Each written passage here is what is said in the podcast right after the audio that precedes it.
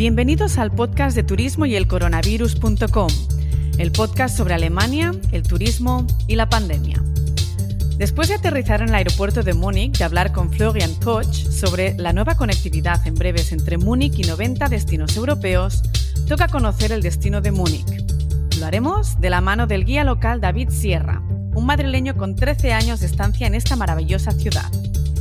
Él nos dirá qué ver en Múnich, qué comer, cuáles son los mejores lugares para perderse y descubrir al muniqués. Ah, y como no, hablaremos mucho de la cerveza. Disfrutad el episodio. Buenos días, David. Qué alegría tenerte en este episodio. ¿Cómo estás? Buenos días, María. Pues mira, bien, aquí andamos. ¿Qué te voy a contar? ¿Qué te voy a contar? Mira, grabamos a las puertas de Semana Santa. Publicamos este episodio pues más o menos en una semana, de manera que nos encontramos en el pico más alto de la temporada en tiempos normales. Y fíjate qué relajados estamos aquí teniendo una conversación, sin, llamadas de teléfono de emergencia, sin eh, reservas de última hora, y tú sin grupos ah, para llevar autocares al castillo de Neuschwanstein. Fíjate cómo estamos. ¿Qué te voy a decir, María? Pues una pena, sí. Bien, mira, justo la semana pasada hablé con Florian del aeropuerto de Múnich y comentó un positivo pronóstico de reactivación de vuelos entre Múnich y otras ciudades europeas. Esto en realidad pues, nos ayuda a pensar ya por fin en unas vacaciones internacionales, escaparnos de, de lo que es el turismo de proximidad y por fin volver a ese flujo de movilidad que teníamos antes.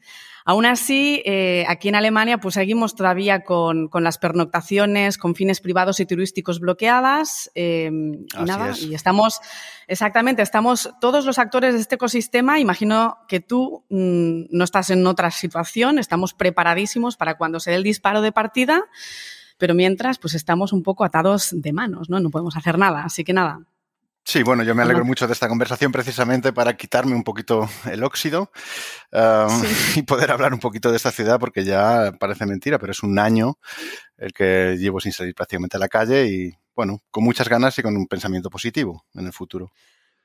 Genial. Mira, fíjate que David, eh, normalmente estos episodios van muy relacionados con la pandemia, pues eh, hemos entrevistado a diferentes actores en el sector turístico y siempre hemos hablado de cómo nos ha afectado la pandemia. Yo ahora estoy en una fase de saturación absoluta, es decir, estoy muy harta de ese confinamiento. Yo creo que es bueno también decir que estamos hartos, ¿no? Que sabemos lo que hay, pero y que aguantamos el tipo seguimos luchando, pero que llegan momentos y semanas en que estamos muy saturados. Entonces, contigo no quiero hablar de la pandemia, sino que al revés, quiero mm, Quiero, quiero, hablar un poco de soñar, ¿no? Viajar contigo y que nos muestres este, este destino maravilloso que es Múnich, porque además tú llevas 13 años guiando por la ciudad de Múnich y alrededores, eres guía local acreditado por Turismo de Múnich y estoy segura que tú no dudarás en decirnos qué es lo imprescindible de esta ciudad. Cuéntanos. Ay, María, pues qué pregunta. Lo imprescindible creo que finalmente voy a tener que tirar un poquito de cliché y en vista de la experiencia de cuando me visitan familiares y amigos, em, creo que lo que no se puede dejar de hacer es entrar en una cervecería, encontrar una buena mesa de esquina y disfrutar de una cerveza y un buen asado. ¿Y cuáles serían los puntos que dirías a nivel arquitectónico, cultural, de edificios? Em, explícanos qué, por ejemplo, se puede ver en un casco histórico de la ciudad. ¿Es algo que hay que hacer con guía, sin guía? Eh, cuéntanos lo que puede encontrarse la gente allí cuando visita Múnich por primera vez. No, bueno, la experiencia de hace dos años, como ya has mencionado, hice mi curso de guía oficial. La verdad es que fue un curso completísimo seis meses a tiempo completo y bueno, es de lo que vamos a hablar un poco en, esta conversación de Múnich. Tenemos un poquito de todo. Es una ciudad relativamente pequeña, pero donde se puede encontrar prácticamente todo lo que ha dado los 850 años de historia. Hay edificios que representan desde la época románica, como nuestra iglesia más antigua, el Viejo Pedro, hasta pasar por la Edad Media y continuar por el barroco. Podemos llegar hasta el clasicismo y tenemos edificios exponentes que nos llevan, nos conectan con el siglo XXI. Eso yo creo que además es lo que Múnich ha tenido la capacidad de hacer, en pocos metros cuadrados, realizar realmente un viaje por todos estos estilos arquitectónicos. ¿Y, qué es lo que percibes del viajero? Es decir, eh, ¿crees que el viajero espera esto de la ciudad cuando, cuando le estás enseñando lo que hay? No, realmente no. Em, es algo que, mm, bueno, pues me gusta mucho ver. lo que recibo por parte de los clientes es que no les deja de sorprender. Otra de las razones, otra de las cosas que veo es em, que realmente todo el mundo que forma un grupo, ya hablamos de un grupo de 50 personas o de una familia que viaja, que viaja de manera privada, todos los componentes de ese grupo han encontrado algo que les ha gustado y es ahí donde me refiero a la, capacidad, la cantidad. Em, tenemos un poquito de todo y cada uno ha encontrado lo que venía buscando, incluso más. Genial. ¿Cuántos días se suele dedicar a, la, visita de Múnich, de ciudad? Bueno, esa es una lucha que tenemos eh, constante. Precisamente el cliente encontraba la sorpresa cuando llegaba aquí y lo bueno, eh, en este caso, para mí un poquito malo, es que el cliente se iba con la sensación de que no había hecho todo lo que podía hacer. En ese aspecto sí que veo fundamental pues la comunicación, lo que estamos haciendo ahora mismo entre los operadores eh, dentro de Alemania, incluso la comunicación entre ellos y los guías, para dar realmente información al cliente de cuándo viene a dónde es donde viene. Siempre se iban con la sensación de que tenía que haber dedicado un día más y quizás un día menos a otras ciudades, como por ejemplo Praga, donde se quedaron habiendo hecho todas las cosas, pero como Múnich se quedaron con las ganas de que se han pasado, se han dejado de ver algo. Y eso es algo que anterior a la pandemia sí habíamos conseguido, en el que, aparte de los dos, tres días que se pasaban en Múnich, pues incluso que pensaran en poder pasar cuatro o incluso cinco días en esta ciudad.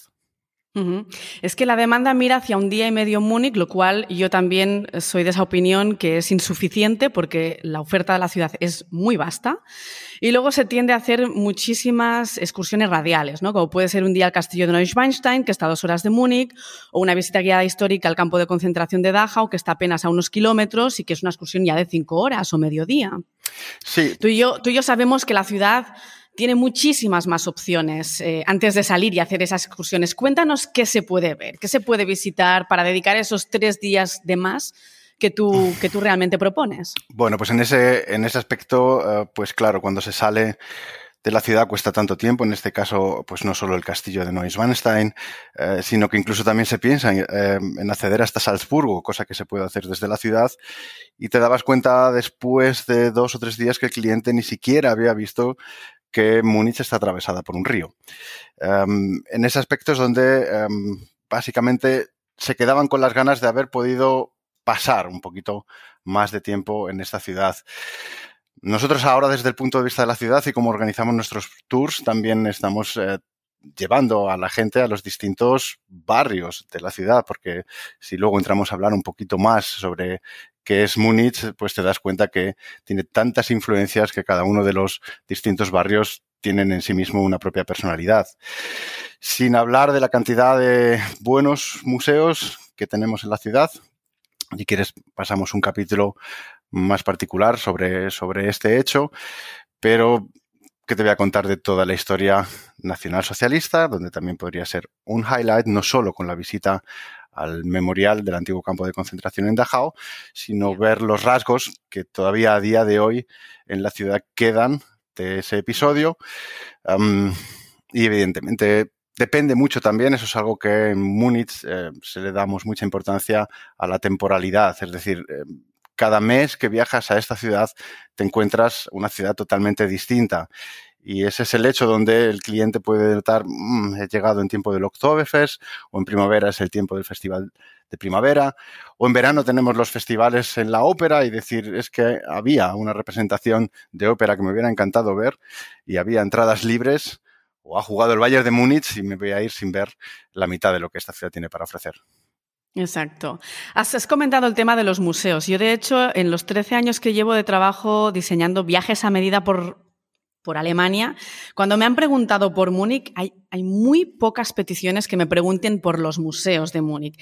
Y es curioso y una lástima, de hecho, porque la oferta es muy grande también, es, es realmente muy buena. Haznos un resumen de los museos que se pueden visitar en la ciudad. Bueno, pues la verdad es que sí que tenemos una, una gran oferta de museos. No voy a decir que tenemos las mejores obras del mundo, pero esto es otra vez de la misma manera que el comentario por un paseo por, la, por el centro de la ciudad. Eh, no soy muy fan de los superlativos, pero sí que puedo decir que en pocas ciudades del mundo, en tan pocos pasos, se puede dar un viaje tan amplio por toda la historia del arte. En este caso, si nos centramos en el areal de los museos, pues podríamos estar hablando que podríamos comenzar la visita y todos estos museos que te voy a mencionar, debo de comentar que los domingos cuestan un euro por museo. Así que si alguien se quiere poner las zapatillas de deporte, podríamos comenzar con el Museo Egipcio. Además, eh, un increíble lugar ya que se accede bajo tierra, como si estuviéramos entrando literalmente en una pirámide, para después salir a uno de los museos estatales, la colección de arte antiguo, donde se abarcan de los siglos perdón, del año 3000 antes de Cristo hasta podemos decir el año 500 después de Cristo, así que ya estamos tocando cultura etrusca, griega, romana. Justo enfrente tenemos la biblioteca y aquí es donde vamos a volver a hablar comentarios sobre los museos de Múnich, su tematización. Estamos en el siglo XIX cuando este museo se abre y ya abre como un museo única y exclusivamente de esculturas. Así que ahí podemos admirar algunos de los exponentes más representativos de las culturas griega y romana. Y ya saltamos a la conocida como Vieja Pinacoteca. Ahí es donde Múnich guarda sus cuadros, en este caso también, como digo, tematizados, em, centrados en los siglos pues, del 14 al 18, para ponerte de cara ante el autorretrato de Alberto Durero. Albert Duretz es un, apellido que no me gusta traducir. Entonces, cuando me has preguntado que qué es imperdible en Múnich y yo he contestado alguna cerveza, pues seguro que me iba a matar. También podría haber dicho que ponerse delante del autorretrato de Alberto Durero puede ser uno de los auténticos highlights de esta ciudad. Si tenemos poco, Perdona, David, pero yo imagino que hay tantas cosas imprescindibles cuando, cuando estás en un, en un destino, ¿no? Eh, se te ha ocurrido la cerveza porque quizás es la parte más social, ¿no? Donde realmente se puede interactuar con el muniqués. Luego hablaremos del muniqués ¿Mm? y, y quizás luego se justifica el por qué has dicho como imprescindible tomarse una cerveza. Pero yo creo que no ibas muy desencaminado. Yo ahí te doy bastante la razón, a pesar de que habrá muchísimas más cosas imprescindibles. Seguimos con los museos. Sí, claro, pasamos um, después de la conocida como Vieja Pinacoteca a, en el siglo XIX, el primer museo de arte contemporáneo del mundo. Este es el conocido como Nueva Pinacoteca. Ahí guardamos los cuadros de los siglos XVIII y XIX y en este momento podemos hacer un corte, quizás tomarnos un descanso quién sabe, con una cerveza y visitar el Museo Lembajaos. Evidentemente, una de nuestras recomendaciones más fuertes porque ahí guardan pues em, probablemente una de las mayores revoluciones pictóricas de la historia, el conocido como expresionismo alemán, y ahí sí que guardamos cuadros que son de pintores, es decir, han pintado lo que ha ocurrido en Múnich. Estamos hablando de em, el grupo encabezado por Vasily Kandinsky, conocido como el Jinete Azul, y visitar el cuadro más famoso de Alemania, un caballo azul pintado por Franz Marc, podemos decir uno de los alumnos más importantes de Vasily Kandinsky. Aquí podemos ahora hacer decir qué es arte y qué no lo es. Ahí es lo que pretendían también estos artistas y podemos continuar nuestro viaje con arte contemporáneo. Ahora mismo el ojito derecho de la ciudad y si me dijeran tengo un día, puedo ver nada más que un museo en Múnich, tendría que decir que Pinacoteca de Moderne solo por su arquitectura impresionante. Siete años dedicaron a su construcción, Stefan Braunsfeld. Allí se guardan cuatro museos en uno donde podemos encontrar diseño gráfico, pinturas y arquitecturas dentro de un mismo tejado.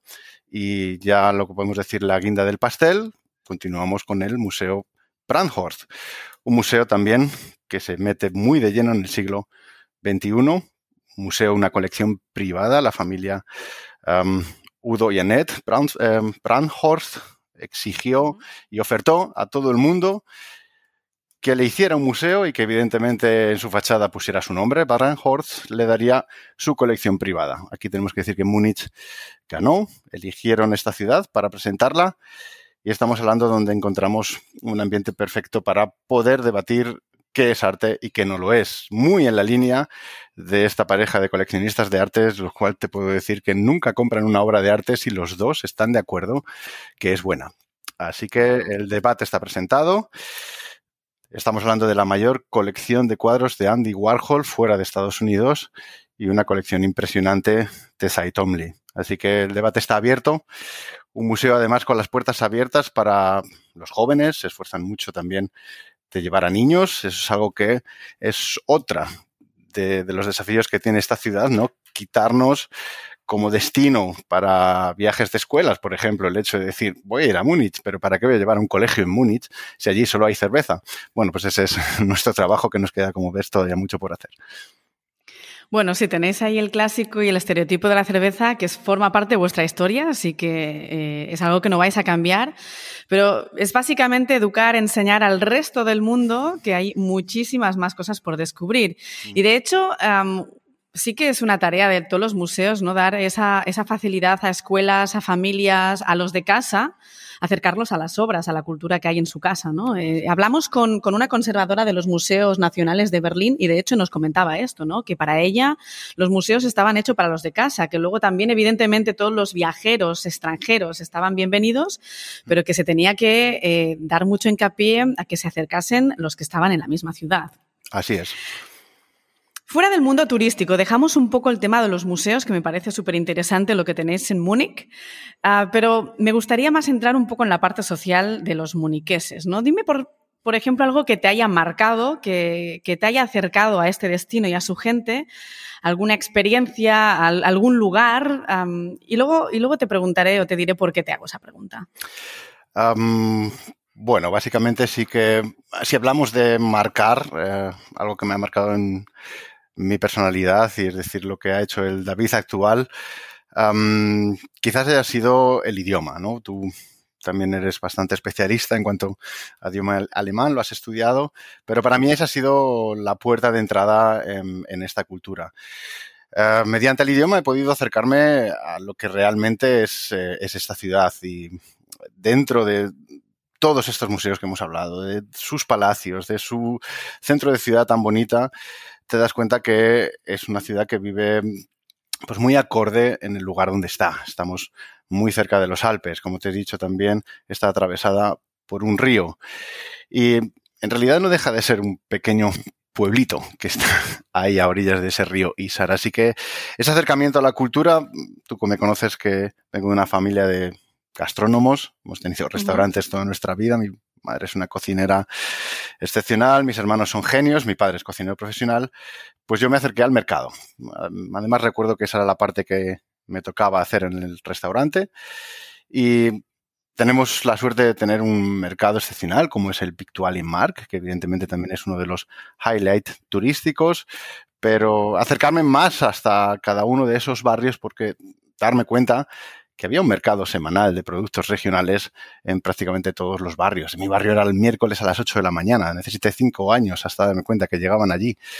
Pero conocer esos productos, hablar con las personas y sobre todo intercambiar, que eso es algo que el muniqués, cuando hablemos de él y especialmente el bávaro, es un pueblo que ha sabido siempre aceptar muy bien las influencias que han venido desde fuera y hacer las suyas podríamos debatir qué significa realmente integración, si yo tengo que comer todos los días codillo o si también puedo traer algo de mi propia cultura en este aspecto. Pues el otro día la carnicera me preguntaba por qué compraba tantas salchichas húngaras y yo le decía, señora, pues para las judías blancas. Y de ese aspecto también me dijo, bueno, pues me quedo con la receta. Y es ahí donde realmente te acercas a la cultura y que esas señoras te digan, uy, qué bien hablas, qué bien hablas alemán, no tienes ningún tipo de acento, pues te hace creer que realmente la integración, como digo, algo realmente complejo, pues es posible y no ves tantas las diferencias que hay, eh, sino más bien ver las similitudes que tenemos. Mira, ahora lo siento, ¿eh? se, me han, se, me han, ocurrido varias cosas. Por un lado, dices lo de tu acento alemán. De hecho, David es el español, el madrileño con más acento bávaro que he conocido en mi. es, increíble. Eso por un lado. Y tú has dicho lo de las salchichas húngaras. Yo te digo que cuando compré hace años me pasó que eh, fui a un mercado de Berlín a comprar acelgas porque yo, bueno, en casa comemos muchísima verdura, la típica dieta mediterránea, y me dijeron si tenía conejos, porque compré espinacas, acelgas, ensalada, y digo, no, no, no, no, es que simplemente comemos verdura. Así que realmente yo creo que sí que, que, que bueno, has puesto perfectamente el, la flecha en la diana porque realmente la vivencia de los mercados es, el lugar perfecto para acercarte a la cultura, para conocerlos. Y lógicamente, si hablas alemán, mejor, pero yo creo que el tema del alemán va a ser un problema para muchos de los viajeros. Sí. Eh, te preguntaba todo esto porque todos los consultores de viajes, incluso el viajero, busca la experiencia perfecta, ¿no? Es, hoy en día ya no se venden actividades, sino que buscamos la experiencia en un destino. Claro, si tú le dices vete al mercado del Victualian Mark, sí que para muchos es una experiencia y vemos que está lleno de, viajeros que lo disfrutan, pero lo van a vivir de otra forma que tú. Eso está claro y, uno de los puntos es el tema del alemán, está claro. Mm. ¿Cuál dirías tú que es una de las experiencias que hoy en día se ofrecen en un portafolio de atracciones turísticas, ¿hay alguna que realmente sea especial o que digas, es que esto merece muchísimo la pena? Bueno, es en algo que se está trabajando a nivel particular. Yo, por ejemplo, estoy trabajando en ellas, por ejemplo, a hornear tu propio pan.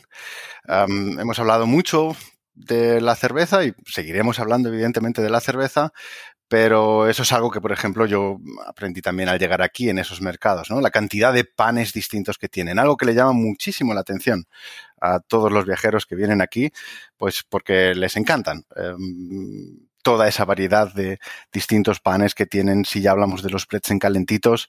Y si a mí me preguntas si alguna vez vuelvo a España, si echaré algo de menos, eh, tendré que decir que será esto, un pretzel, algo tan sencillo como un pretzel calentito por la mañana con unos buenos trozos de mantequilla bien fría, es realmente un gran placer que además se puede llevar siempre en la mochila e ir comiendo.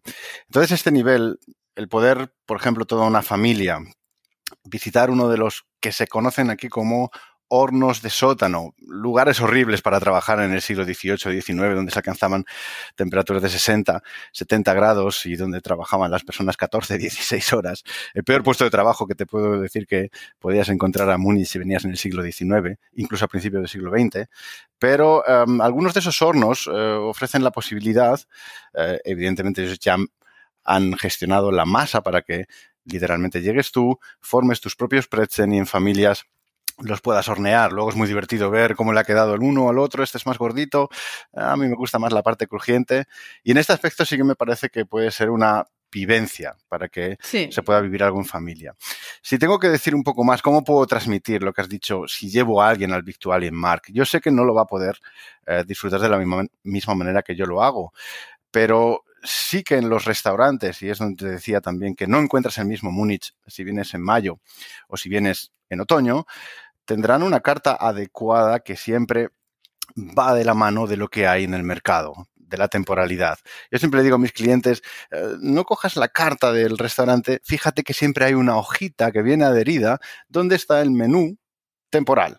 Así que tendremos espárragos en el mes de abril y mayo y en el mes de septiembre tendremos unos platos con setas eh, riquísimas. Ahí sí que te tengo que decir también que es mi mayor pelea con el cliente y bueno, ahí es donde un trabajo de guía es importante, es que si hablamos de experiencias, en Múnich tenemos que hablar de momentos.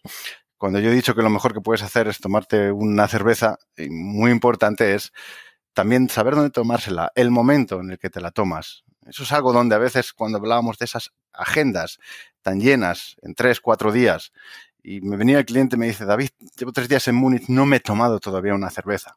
Y cuando digo eso es disfrutarla realmente como por ejemplo estar en el momento de la puesta de sol en el jardín de cerveza de ese propio Victualien Mark, donde a última hora de la tarde, ya sé que me voy a poner un poquito romántico, el sol vuelve a entrar entre los edificios y literalmente ilumina esas jarras de cerveza que están en las mesas, parece como si hubieran encendido velas. Eso es una experiencia mágica, eso es lo que desde Múnich siempre trata de vender, una palabra alemana que ya sabes que no tenemos traducción al castellano, esa Gemütlichkeit, el realmente sentirte en el lugar donde quieres estar, en el momento en el que tienes que estar. Y para mí eso es lo que realmente define lo que es una experiencia, vivir realmente el momento.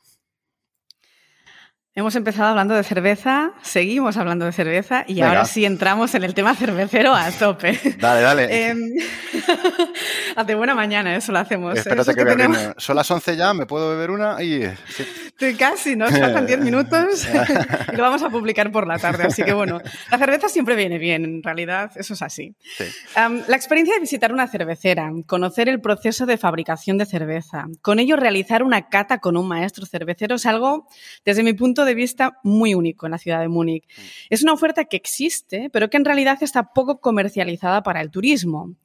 Asumo que es un tema de, de prioridades para las cerveceras, que no es su foco principal, y tú me has mencionado ya alguna vez en, muchas de las conversaciones que hemos tenido en Múnich que el tema de las cerveceras es algo que está muy estructurado en Múnich. Eh, cuéntanos un poco cómo funciona el tema de la cerveza allí. Mm, bueno, pues eh, complejo. A ver si puedo responder un poquito por partes. Eh, el, problema quizás o por qué no hay una oferta o un producto y tú sabes que lo hemos hablado muchas veces de cómo mm. podría combinar realmente esta experiencia de visitar una cervecería y que realmente quedara bien.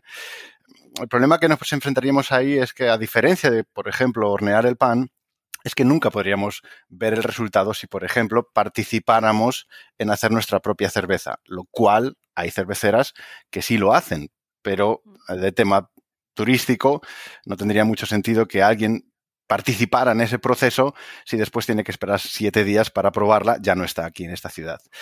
Por otro lado, hay visitas a cervecerías que sí que quedan muy bien, son unas muy buenas experiencias, como por ejemplo visitar la fábrica de la cervecería Spaten, em, bajar hasta los sótanos donde antiguamente almacenaban la cerveza, es decir, conocer de dónde viene la palabra lager, que es la cerveza que tomamos aquí, es decir, cerveza almacenada y poder visitar esos propios almacenes, evidentemente es una experiencia única. Poco un tema del que los cerveceros no sea su prioridad, em, es que vamos a decir que son tan profesionales, es decir, el cervecero es cervecero, eh, no es un guía turístico. Y eso es algo que también cuando lo has visto hemos tenido esas actividades. Es importantísimo la labor de un guía y nosotros los que nos dedicamos al turismo internacional, que además debemos de traducir lo que ese cervecero está diciendo y que ciertamente no le está poniendo todo el entusiasmo del mundo porque él es un cervecero. Le ves que está pasando un mal momento poniéndose delante de la gente y explicando realmente cuál es su proceso. En eso vamos paso a paso. Yo, por ejemplo, em, ya estoy en contacto con la cervecera Paulaner para ver si ya confían lo suficientemente en mí como para que me dejen hablar a mí solo, sin tener que haber un cervecero y que yo le tenga que traducir, lo cual no lo hace del todo muy dinámico. Es ahí donde se puede, eh, puede haber los problemas. Pero en este caso, Paulaner sí que ha convertido su gran cervecería, se han mudado, ha construido una nueva pequeña, es una micro cervecería, es decir, eh, un producto que está muy de moda en Múnich. En la casa, es decir, en el restaurante, se consume la cerveza que se produce en ese mismo lugar. Em, entonces, esta micro cervecería sí se puede visitar muy bien con la ayuda de vídeos y evidentemente las explicaciones de un maestro cervecero, realizar una cata de esas cervezas, ya digo, dependiendo de donde, en el momento que hayas venido a Múnich, ya sabes que ahora estamos a punto de que empiece el mes de mayo, estamos como locos porque empezaremos a beber Maibock, una cerveza con un, un color a caramelo líquido excelente y que hay que tener un poquito de cuidado porque ya va subiendo a los 6 grados y medio, 7 grados de alcohol. Y ver esas diferencias, como digo, en esa cervecería Paulaner, lo cierto que es una gran experiencia. Por cierto, de decir de esta nueva cervecería Paulaner que para mí han tenido el plato estrella de el año pasado, eh, el año pasado para mí es 2019, que era unas eh, costillas de ternera asadas durante 12 horas, que la verdad es que era una auténtica maravilla. Mm, suena bien. Oye, y de, las cerveceras pasamos a la gran fiesta de la cerveza, Oktoberfest, va a ser el próximo tema, porque realmente es el gran reclamo de la ciudad. Aunque no hagáis publicidad sobre la fiesta de la cerveza, esta viene sola por tradición, una festividad a lo grande de cientos de años de tradición. Em, ¿Crees que es una fiesta que muestra cómo es el Múniques? Tiene que. Em, si hablamos del Oktoberfest, deberíamos ampliar el concepto ya no solo a Múnich, sino tocar lo que sería el tema Baviera, ¿no? Si, si este Oktoberfest realmente representa al bávaro. Y como he contestado, tiene que, porque esa fiesta nace precisamente también para dar un sentido nacional a una región que por política, no quiero entrar eh, en temas eh, muy detallados, pero sí por la ordenación política a principios del siglo XIX, Baviera creció en su territorio el doble. hubo muchas personas, y estamos hablando de ciudades tan importantes como Nuremberg y Ratisbona, que ahora pasaron a ser bávaras y que necesitaban sentir que pertenecían a una nación. Y con este motivo nace el Oktoberfest. Así que evidentemente sí que un lugar donde van a venir 6 millones de personas, eh, incluyendo los propios bávaros, encuentran lo que realmente es esa cultura bávara. Si antes hemos hablado del mercado y si incidimos más en qué es el muniqués, te vas a dar cuenta que el muniqués no existe. El muniqués se, pone de muchísimos grupos migratorios hasta a nivel regional, como ya puedo hablar la persona que vive en Nuremberg o la que vivía en Ratisbona, ciudades libres y que ahora pertenecían a Baviera, el Oktoberfest es un lugar donde bajo un mismo techo todos encuentran ese lugar.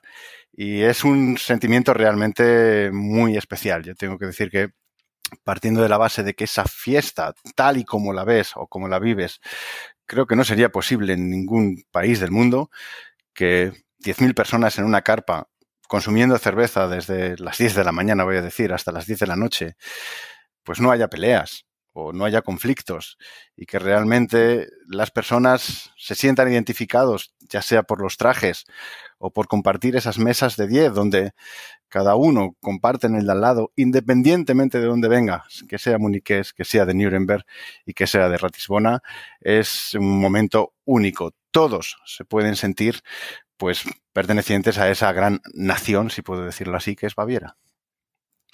Ciertamente sí que, es, sí que es cierto que se huele siempre esa germandad, ¿no? Ves a la gente de muy buen humor, también el alcohol influye, pero, pero Efectivamente, ¿no? Es decir, el, antes has hablado de la Gemütlichkeit um, y de hecho el, el muniqués es, o, bávaro en general, yo comparo sobre todo con los berlineses, ¿no? Porque al final yo estoy donde estoy, en la capital, y, y ten, aquí tienen un carácter completamente distinto. El, desde mi punto de vista, el, el, bávaro en general es mucho más cercano, es... Eh, aparentemente mucho más amable que el berlinés, ¿no? Es decir, todos son estereotipos, eh, puedes encontrar gente maravillosa en todas las partes de Alemania, lógicamente, pero sí que son como mucho más abiertos, a pesar de que el alemán siempre se encasilla como alguien muy distante.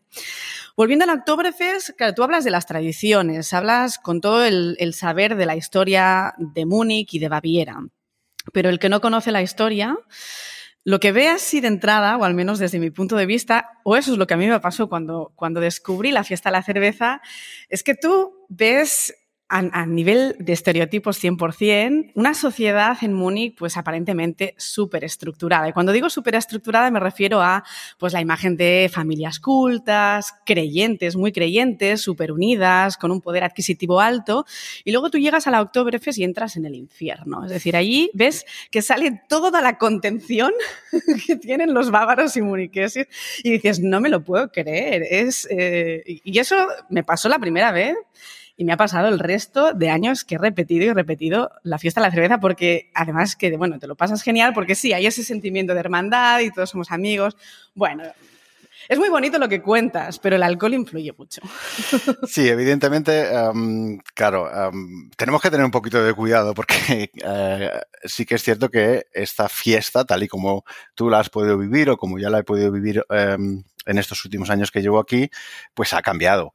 Y aquí cuando digo que, tengo que tenemos que tener un poquito de cuidado es mm, poder decir, a ver, mm, ¿qué culpa tiene la influencia, en este caso, de los que vienen de fuera a contaminar, en cierto modo, una fiesta que antiguamente era otra cosa. Y no estoy hablando antiguamente, hace cientos de años, estoy hablando de los años 70, incluso 80.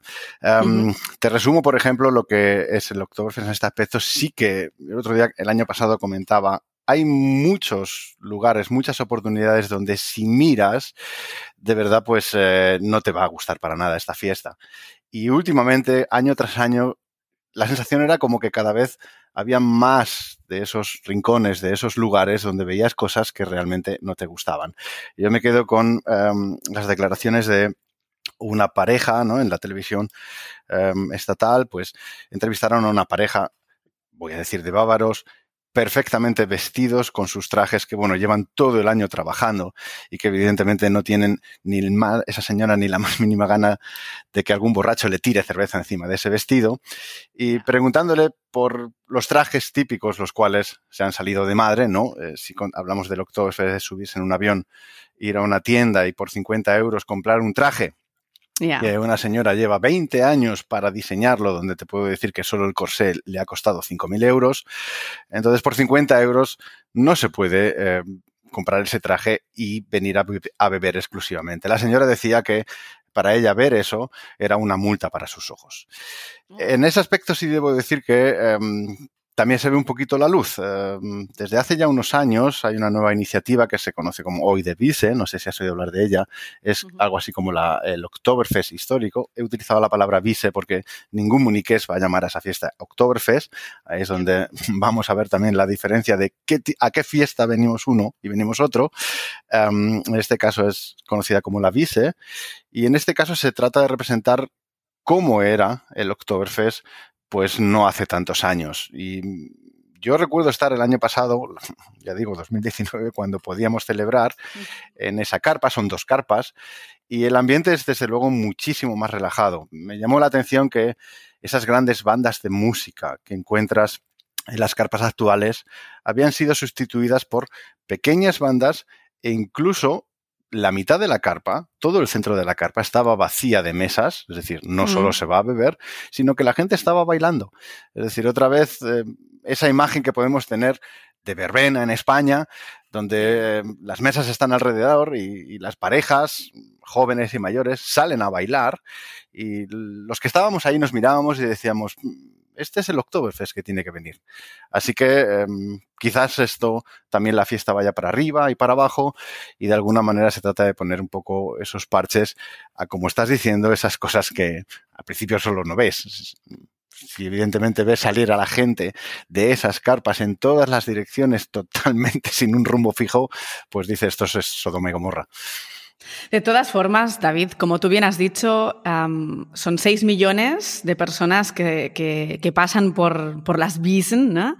pero, pero hay mucho orden. Es decir, claro que ves en esquinas gente pasada de vueltas, pero bueno, es que es, mucha gente la que hay allí, mucha gente la que pasa por, por esas carpas y bueno, es, lógico que veas de todo, pero, pero a, grandes rasgos es ordenada, la tradición creo que impera y es muy nacional pesar de que hay muchísimo turismo. Es decir, que tampoco hay que entrar en, la parte negativa de la fiesta porque realmente sí que, sí que es muy nacional y ves a muchísima gente local allí que, bueno, que viene a tomarse un par de cervezas después del trabajo y luego se va y, no se va a las 11, se va a las 6 de la tarde o porque simplemente ha terminado su trabajo y me voy a hacer pues el after work una cervecita. Y como uno lo hace en el bar de la esquina o yo qué sé, en la calle, pues ellos se van en las Wiesn porque en ese momento ah, se celebra la fiesta, exactamente. Así es. Bueno, pasamos de, lo que es bebida y ahora pasamos a la gastronomía, que hemos ido involucrándola durante todo el episodio, mm. pero bueno, siendo de Madrid, yo no sé si tú vas a preferir codillo o cocido. ¿Dónde estás tú? Eh, pues estoy del lado del cocido, evidentemente. sí, en eso que estábamos hablando antes del mercado, ¿no? Y tú lo has mencionado también muy bien cuando, cuando vas a comprar em, al mercado y ves que el producto lo tienen realmente. Pero bueno, si hablamos de gastronomía históricamente, um, voy a decir que en Baviera tenemos la mejor gastronomía del mundo. Yo cuando recibo clientes mexicanos especialmente, que es que pienso en, su cocina y digo, madre mía, la cocina que tienen en México o la que tenemos en España. Pero bueno, lo cierto es que siempre em, se puede disfrutar. Em, yo he tenido el honor, además, em, pues, un cliente que tú me mandaste, eh, tuve el honor de llevar a Andoni a Duritz, ¿no? A una visita guiada al memorial de Dachau y después me preguntaba, David, ¿qué tengo que comer?